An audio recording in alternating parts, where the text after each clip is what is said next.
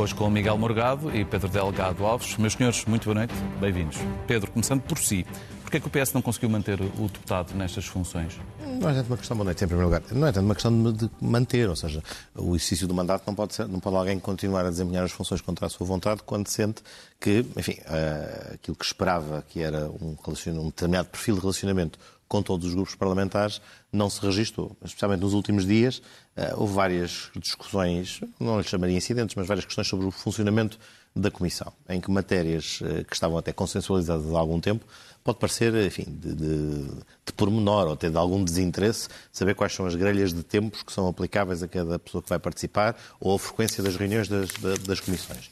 Mas foi isso que acabou por motivar uma acusação de falta de seriedade ao Presidente, que ele entendeu que era uma linha vermelha, usando aqui a expressão do, do título do programa, eh, isso, eh, que, que, não lhe permitia continuar nas funções. Muito concretamente, logo no início das, dos trabalhos, articulou-se dois, duas grelhas de tempos, ou seja, para a duração das audições. Aqueles que tinham mais volume, mais peso, mais centralidade, fundamentalmente correspondia a atuais e anteriores membros do governo, à CEO e ao chairman da TAP, enfim, foram integrados na, digamos, na grelha longa para a utilização de, dos tempos. Todos os demais casos foram reconduzidos para a que tinha menor dimensão.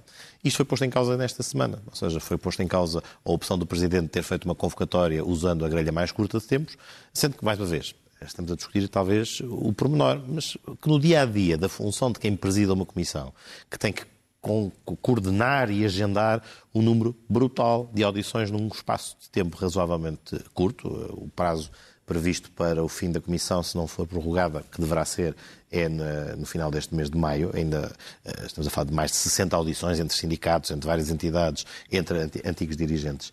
E uh, havia, da perspectiva, penso eu, foi o que ele comunicou do, do, do ex-presidente da, da Comissão, aspectos que estavam consensualizados e acordados, que lhe tinha permitido, como gostava, fazer uma gestão consensualizada o Presidente da Comissão, estado indicado por um partido, tem ter algum distanciamento e alguma equidistância em relação a todas as forças. E este episódio, o facto de ter feito esforços significativos nos últimos tempos para que a Comissão reunisse mais vezes, propôs, aliás, que às segundas-feiras e às sextas-feiras também fosse possível fazer audições, algo que também, em grande parte, foi rejeitado pelo PSD, eh, gera uma dificuldade objetiva. Uh, há muito trabalho ainda pela frente, de audições. Haverá depois que garantir tempo para a relatora também fazer a sua apreciação. E estas condições que dá avaliação individual do deputado Jorge Seguro Santos entendeu que deixaram de ficar reunidas quando foi atacado da forma como foi, levaram a que tenha entendido que não, não, não estavam reunidas mais condições para prosseguir. Naturalmente, PS procede como, uh, como, como resulta das regras regimentais Sim. à substituição do Presidente e é fundamental que agora se centrem as atenções na conclusão destes trabalhos. Pois, seja, mas a questão é, antes disso, antes disso eh, Miguel Morgado, uh, isto são motivos suficientes para um Presidente de uma Comissão Parlamentar de Inquérito se demitir, na sua opinião? Não, claro que não. Das duas, uma. Ou o PS errou ao indicar o nome deste deputado para presidir a Comissão de Inquérito. Houve um erro de julgamento do grupo parlamentar do PS, portanto a responsabilidade cabe ao grupo parlamentar PS ter escolhido alguém que não é competente para estas funções. Ou então isto é um pretexto. Não vale a pena. Um pretexto para o quê? Bem, o novo presidente da Comissão de Inquérito, nas suas primeiras palavras hoje, eh, enfim, eu acho que ele falou demais, falando pouco, falou demais, porque ele disse que o objetivo era acabar com a Comissão o mais rapidamente possível. Portanto, já se percebeu que há aqui uma grande divergência entre o Partido Socialista e os outros partidos todos. Não é o PSD, os outros partidos todos. Eh, como se vê, tudo o que está a emergir de, desta Comissão de Inquérito da TAP é extremamente embaraçoso para o Governo. Uh, as mentiras sucessivas em que ministros e primeiro-ministro já, já, já foram expostas nesta comissão de inquérito levam aqui agora, por uma questão de gestão política, o Partido Socialista quer acelerar os trabalhos o mais rapidamente possível. Eu não faço ideia se foi isso que levou a saída do, uh, do ex-presidente da comissão de inquérito. Mas aqueles argumentos são de rir. Ouvi o, o presidente da bancada parlamentar do Partido Socialista dizer que tinha havido um ataque de caráter. Eu gostava de deixar aqui claro que eu tive em comissões de inquérito presididas às vezes por deputados do meu partido, do PSD.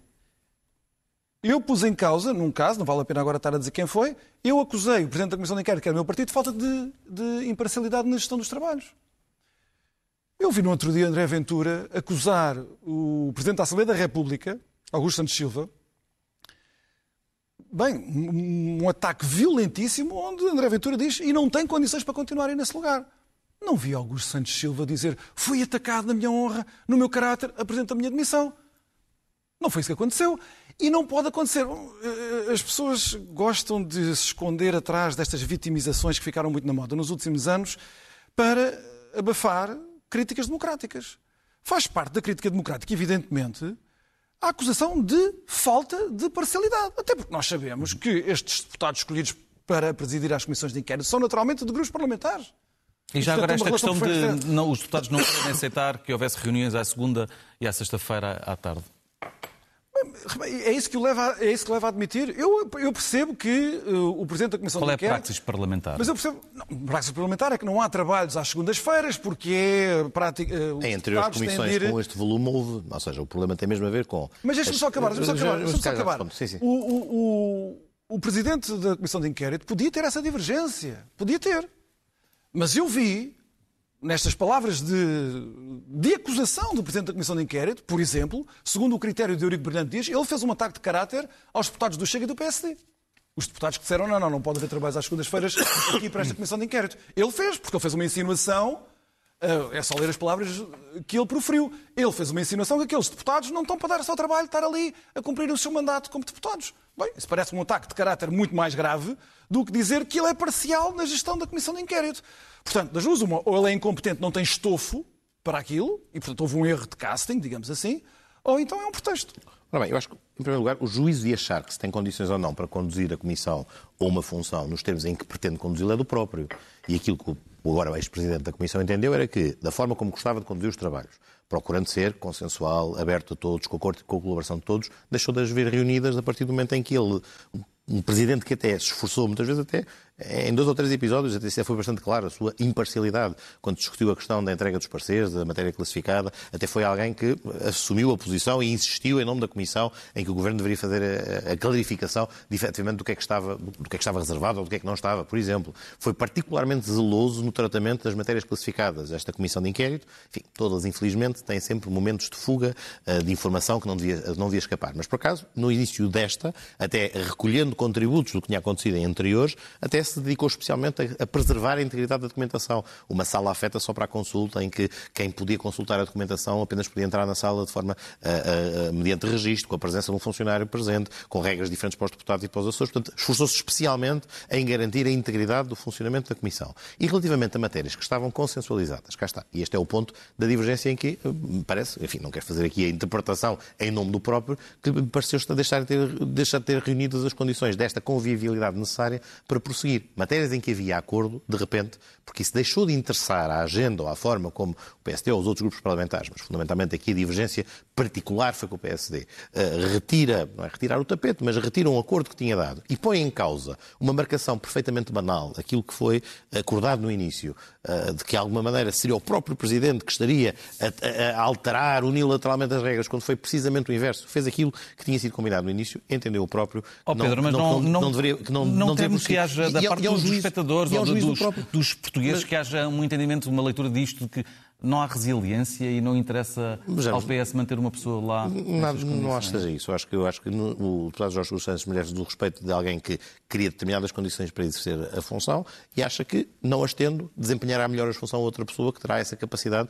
de fazer as pontes e de, e de as construir. É um juízo perfeitamente legítimo, assim como é legítimo. Por exemplo, o juízo que o Presidente da Assembleia faz, que mesmo perante um ataque cerrado e desmesurado da parte do líder do Chega, entender que a sua função é aquela e ali aguentar uh, o exercício de funções. Sendo que nesta comissão de inquérito, provavelmente é a última ronda, por isso vou dizer isto rapidamente, eh, tem havido abertura da parte do PS até para incluir audições, pedidos de documentação que estão até fora do perímetro de temporal daquela comissão parlamentar de inquérito. Por exemplo, as audições que foram pedidas de Frederico Pinheiro e da, da atual chefe de gabinete do Ministro das Infraestruturas, para falar de um caso que muito provavelmente não tem nada a ver com aquilo que está a ser avaliado. Ou seja, por muito criticável, deplorável, tudo aquilo que sabemos que aconteceu de horrível na semana que antecedeu no Ministério das Infraestruturas, não tem objetivamente a ver com o objeto desta comissão parlamentar de inquérito que é perceber o que é que aconteceu na gestão política da TAP no momento que a antecede. E para isso e, é portanto, preciso ter acesso e, a todos os documentos e é não, é necessário não estar, estar, a falar em pesca por arrastão? Mas, é, mas, atenção, isto é outra coisa. Mas documentos de pesca por arrastão, em primeiro lugar... A, a, não é de e-mails. Não, não. Mas, mas, cá está. A Comissão Parlamentar de Inquérito tem um perímetro e tem um perímetro temporalmente definido. E quando se solicitam elementos que estão relativamente a factos, não, não, não, não se questiona e até foram viabilizadas todas as audições, a pertinência que possa ter a intervenção e o depoimento de alguém que conheceu eh, antes até das funções agora no Ministério da Infraestruturas, mas quando era adjunto do outro gabinete, eh, informação que possa ter. Agora, dizer que factos que não têm a ver com a gestão da TAP, que acontecem depois dela, por mais deploráveis que sejam, que isto tem também a ver com a Comissão de Inquérito, revela uma intenção que não é talvez a da descoberta da verdade, que ficou fixada nos termos reduzido a escrito, preto no branco, a função daquela Comissão Parlamentar de Inquérito. E, portanto, ela tem esse objeto, essa extensão, e mesmo assim, este era o meu ponto, mesmo sendo particularmente discutível que tenha pertinência para a Comissão, não se inviabilizaram audições. E, finalmente, uma nota que o Miguel há bocadinho deu, esta ideia de que se quer acabar com a Comissão rapidamente. Não foi isso que o Presidente da Comissão disse. Ele apenas disse que há um prazo para o funcionamento da Comissão. Muito provavelmente até Pode ser é, estendido. O, é o que costuma acontecer e que vai ser estendido. Pronto. E também no passado, era o que eu há bocadinho ia interromper, não peço desculpa ter interrompido, mas em todas as comissões parlamentares que têm de inquérito, que têm esta escala de audições programadas ou requeridas houve sempre audições fora dos dias parlamentares normais, às segundas e às sextas-feiras. E, portanto, é desejável e natural que, não só para cumprir o prazo, mesmo alargado, que se procure fazer mais trabalhos e que se acrescentem dias de trabalho. E, portanto, quando o Presidente quer acelerar e imprimir esse ritmo, é porque sabe que o desafio que hoje abraçou e que começa tem uma escala muito significativa e muito difícil, porque estamos a falar de mais de 30 audições num espaço particularmente curto de tempo, sendo que algumas coisas que faltam são aquelas de duração longa, uh, antigos ministros e antigos eh, secretários de Estado. Miguel, rapidamente, comentário final para podermos passar ao próximo tema. Nada do que o Pedro Delgado Alves avançou eh, põe em causa esta imensa suspeita que nós temos que ele não teve razão para sair. Não teve nenhuma razão para sair. As comissões de inquérito funcionam desta maneira. Tem de haver sempre articulação entre o Presidente e os grupos parlamentares. Sempre. E há sempre conflito. Sempre. Eu acabei de dar um exemplo de um Presidente de uma comissão de inquérito que era do meu partido. Uhum. E, e, e teve uma conduta numa determinada audição que o meu partido contestou. Quanto mais no, no, Partido Socialista, que está a ver-se aflito para gerir o, o, o dossiê da TAP e tem a oposição em bloco contra eles. E já agora, só mais um último comentário eh, sobre a história da, do objeto do, da Comissão de Inquérito e a extensão no tempo. É só para discutir Alexandre Reis. O Partido Socialista é o primeiro, eh, a primeira, o primeiro grupo parlamentar a não respeitar isso. Vejam a audição ao Humberto Pedrosa, que era o, o, o elemento privado júnior na, uhum. na, prima, na, prima, na primeira privatização. Vejam, qual foi a inscrição do Partido Socialista? Só fez perguntas sobre 2015. 2015, 2015, 2015, 2015. Está no período da Comissão. Não, Amigo, está no período não há uma coisa. 2015, o período da privatização o que não, está, não está. é o que acontece depois da Comissão ser O período da privatização não está. Está, efetivamente. É um, não, vocês não queriam. Comissão de inquérito. fazer. Privatização. Agora estás-me a interromper. Não te esqueças, não te esqueças estás-me a interromper. Não queriam, não aceitavam, dentro do perímetro da, da Comissão de Inquérito, Uh, a história do parecer jurídico. Estava blindada a unidade. A, a mentira de Fernando Medina e a, e, a, e a, mentira de João Galamba. Também não podia ser porque tinha sido posterior. Está tudo relacionado. Se querem fazer disto uma comissão de inquérito que vai desde a privatização, com os objetivos que o Partido Socialista tem, que aliás foi o que marcou o início do mandato deste Ministro das Infraestruturas. Ele foi para lá para iniciar uma guerra contra o PSD, a propósito da, contra o CDS, da privatização de 2015. Foi isso que o Ministro das Infraestruturas, que agora está aflito, foi para lá fazer no início do seu mandato.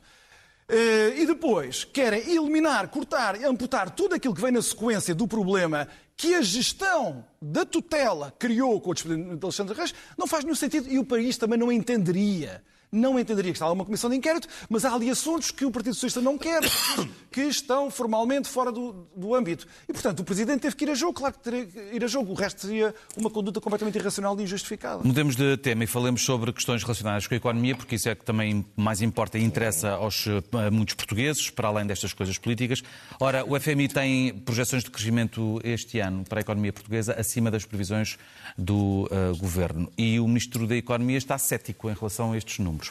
E já tem havido quem tenha achado e quem ache que hum, há uma estratégia Há uma estratégia da parte do Partido Socialista e do Governo para prever menores crescimentos para depois, mais tarde, poder fazer um brilharete? Bom, é o próprio FMI que revê a sua própria previsão antes. Portanto, o FMI tinha que estar conluiado para ele próprio ter feito uma previsão de 1.1 que agora coloca acima do dobro. Portanto, atenção que o FMI não veio rever a previsão em baixa do Governo, veio rever a sua própria previsão em baixa. E, portanto, não me parece que haja um conluio ou uma estratégia de desvalorização. Temos uma instância que é insuspeita de simpatia especial ou de levar ao colo o Governo governo que faz, olhando até para os dados do primeiro trimestre, uma revisitação dos seus, dos seus números. São dados positivos, ou seja, temos outros elementos ao longo de, de, de, dos últimos dias, também no que diz respeito às exportações, que revelam um crescimento e revelam um crescimento acima das importações, o que tem impactos vantajosos ao nível da balança comercial. Temos números, esses talvez não tão positivos ao nível do desemprego quanto ao conjunto do primeiro trimestre. mas o que é facto, mas é o primeiro trimestre, portanto nós já sabíamos que apesar de tudo fevereiro e março foram melhores do que janeiro, em de alguma maneira este, este fecho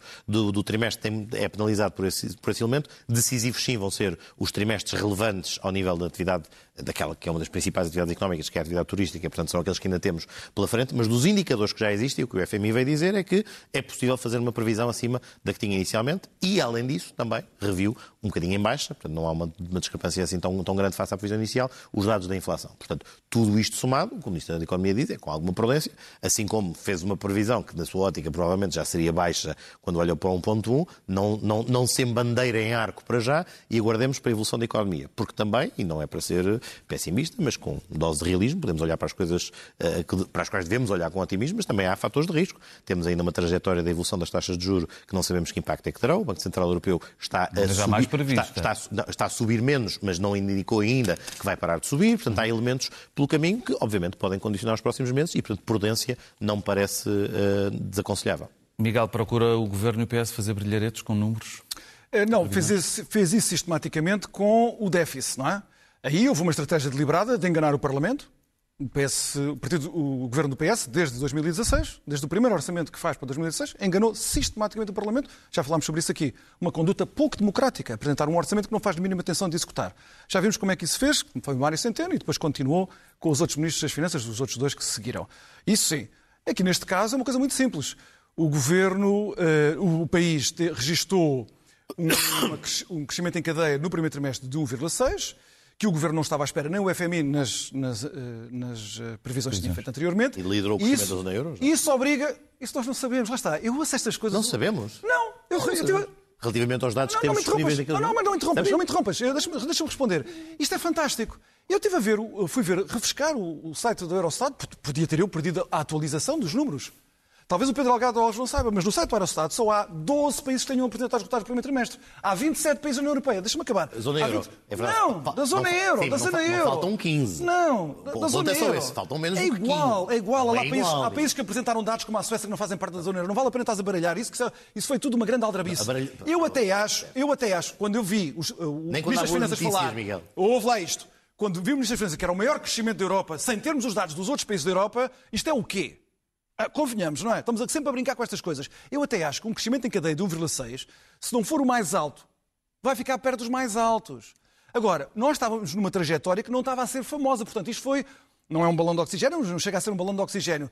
Mas isto foi bom porque a trajetória da economia portuguesa desde maio, junho de 2022 estava a ser muito preocupante. E isso tem tido reflexos no desemprego. Não é os dados serem menos positivos, os dados são profundamente negativos. Portugal passou a ter um problema de desemprego que já não tinha há muito tempo. O desemprego em Portugal está a descer, com exceção ali depois do intervalo da pandemia, que é natural, mas estava a descer desde o segundo trimestre de 2013. 2013. Que o desemprego vinha sempre a descer, a descer, a descer, a descer. E, entretanto, isso acabou. Uh, entre julho e dezembro de 2022, Portugal foi o país que viu o seu desemprego crescer mais de todos os países da OCDE, que não são 27, são 40 e tal países da OCDE. De todos os países da OCDE, Portugal é, é o que tem o problema de crescimento de desemprego mais grave. E não é só do desemprego. Os dados do primeiro trimestre são muito preocupantes no que diz respeito à subutilização do trabalho, que envolve várias coisas, mas, enfim, vamos para simplificar, falar de subemprego. Pessoas querem trabalhar mais e não têm oferta de trabalho para, em vez de estarem no trabalho parcial, estarem a tempo integral, por exemplo. E isso uh, cresceu muito. Uh, sabemos os dados de 2021 que a emigração continua a subir e eu agora tenho que fazer um parênteses para umas declarações muitíssimo infelizes do Primeiro-Ministro sobre estas matérias. O Primeiro-Ministro disse aqui há umas semanas que a oposição cultivava um sentimento de inveja por dizer que o país cresce menos e continua a crescer menos do que os países uh, da coesão, digamos assim, os países mais pobres da União Europeia estão a crescer muito mais depressa que Portugal. E uh, porquê é que estas declarações são tão infelizes? Eu não sei se não há ninguém no, no, no gabinete do Primeiro-Ministro que lhe tenha explicado isto, mas é uma coisa elementar. Se Portugal sistematicamente crescer menos que os outros países todos, embora lá uh, continuemos a crescer, embora pouco, nós nunca iremos resolver o problema da emigração. Em 2011, em, eh, em 2021, só entre os 20 e os 30 anos, só nesta faixa, saíram para trabalhar para fora 10 mil portugueses. E porquê? E agora estão a ir para países de onde nós recebíamos imigrantes. Polónia, Roménia, Hungria, os portugueses passaram a emigrar para aí. Porquê? Porque nós crescemos menos. E, portanto, os nossos salários, os salários que em Portugal caíram mais em 2022, foram cortados mais em 2022 do que nesses países, claro que os portugueses sentem-se tentados a ir para fora. Só quero dizer mais uma coisa ao Rodrigo, que é muito importante, sobre a questão da convergência. Nós temos os dados fechados para o ano 2022. E, portanto, ouvimos sempre dizer o Primeiro-Ministro, estamos a convergir com a Europa, a convergir com a Europa. Entre 2015... Em 2015, Portugal tinha um PIB per capita em paridades de poder de compra de 78% da média europeia. Em 2022, contas fechadas pelo Eurostat, toda a gente pode ir lá confirmar, o mesmo valor é de 77%. Portanto, os campeões do crescimento, as maravilhas que a Jeringonça fez pelo crescimento da economia, nós divergimos até agora. E só queria acrescentar isto. No programa de estabilidade foi apresentado pelo Governo, não é pelo FMI, pelo Governo, há uma previsão do crescimento da economia uh, para, uh, para os próximos cinco anos. No triênio 2024-2026, só quero acrescentar esta nota, Portugal é o país que menos cresce de todos os países da coesão, incluindo, veja-se bem, a Grécia. Pedro, um minuto para responder a isto tudo. Ora bem, uh, em primeiro lugar, uh, uh, o, o, tema é imigração. Ele convoca novamente a ideia de que, no, no, olhando para os outros países da coesão, e a Roménia vem sempre ao de cima, tornou-se atrativo fazer o comparativo com a Roménia, porque a Roménia consegue fazer uns crescimentos muito maiores, mas depois, quando se, quando se mistura com o tema da imigração, esquecemos os dados da imigração da Roménia. Esquecemos o impacto que estas aparentes políticas de crescimento da Roménia estão a ter nos índices de desenvolvimento humano e no, no, no impacto que, que, está a ter, porque se encontramos de facto brain drain e saída de talento, se o encontramos em algum país como exemplo, é o caso, o Romênia talvez um dos, mais elucidativos. Enfim, e porquê? Porque num patamar muito baixo. Não, não, não, não, não, é por, não, não, não, não, Miguel. É porque lá não, não, não, não é isso. É porque, porque, porque é um modelo, porque é um modelo. É um modelo o quê? Então diz lá qual é o modelo económico. Então diz lá. Não é por causa do faltava esta elegância ótima que é. De ter os salários baixos. Faltava esta elegância final que é. Não gostas do que eu digo, portanto eu devo ser burro. É sempre maravilhoso. Não, o inventar é, olhamos para a Roménia e vamos buscá-la como padrão, mas depois esquecemos tudo o que é desagradável quanto aos indicadores da Roménia, quanto aos indicadores de desenvolvimento social, desenvolvimento humano, quanto aos, aos fatores de imigração, que efetivamente, se fizermos... Então estamos contentes, se é como o Primeiro-Ministro diz. Não, não, não é estamos contentes. Mas acho que podemos olhar para os, podemos, podemos olhar para os números. Podemos olhar para os números, podemos ter em conta que, por exemplo, a Roménia não fazendo parte da zona euro tem outras possibilidades de articular a sua economia que nós não temos. O facto Mas não é verdade para a República Checa, não é verdade para a Eslováquia, não é verdade para outros países. É um elemento que praticamente não se pode discutir. Não se pode discutir o impacto que tem as dificuldades que a moeda única também acarreta à estratégia de crescimento que temos. Então, Obviamente, se é a opinião do tem, governo, signi tem significativamente vantagens. Obviamente não é preciso entrar no debate tremendista deste ou saímos ou então Vocês estamos aí elas presas. O euro, não, nosso, fazemos análise sistematicamente várias semanas económica. em que estamos sempre a ignorar aquele que é o fator que pode ser visto como distintivo a partir de certa altura a integração do euro como se não relevasse. A fiscalidade não tem nada a ver. Não, não tivesse nada a ver com o crescimento e com a forma como, anemicamente, em alguns momentos, ou com dificuldade noutras, os países bálticos têm o euro, como é que fica? Cresce mais do que nós, como é que fica? E o nosso comparativo, é, fazendo opções que nós não tomamos, no que diz respeito ao seu modelo social, no que diz respeito ao seu modelo de Não há Estado social nos países bálticos? Comparava com o nosso, não, Miguel Morgado, não existe. Não há? Não, não há. Não há, não há, não há modelo de Estado social. Então, não, não, Miguel Morgado, não, há modelo, modelo social. Ou pelo menos não há modelo social. Não vamos entrar nessa discussão porque o tempo foi claramente ultrapassado. Não há modelo social social-democrata no é o paraíso do neoliberalismo. Sim, não, não é preciso ser neoliberalismo em excesso. É suficientemente desagregador para não ser aquele no qual eu me revejo e que prefiro não prescindir daquele que tenho. Pedro Delgado Alves, Miguel Morgado. A conversa está ótima. A conversa está ótima, mas o, teu, o minuto onde é que ele já vai, meus senhores? Muito obrigado. Boa noite, até para a semana. Vamos agora fazer uma curta pausa nesta edição da noite. Já voltamos à sua companhia. Até já.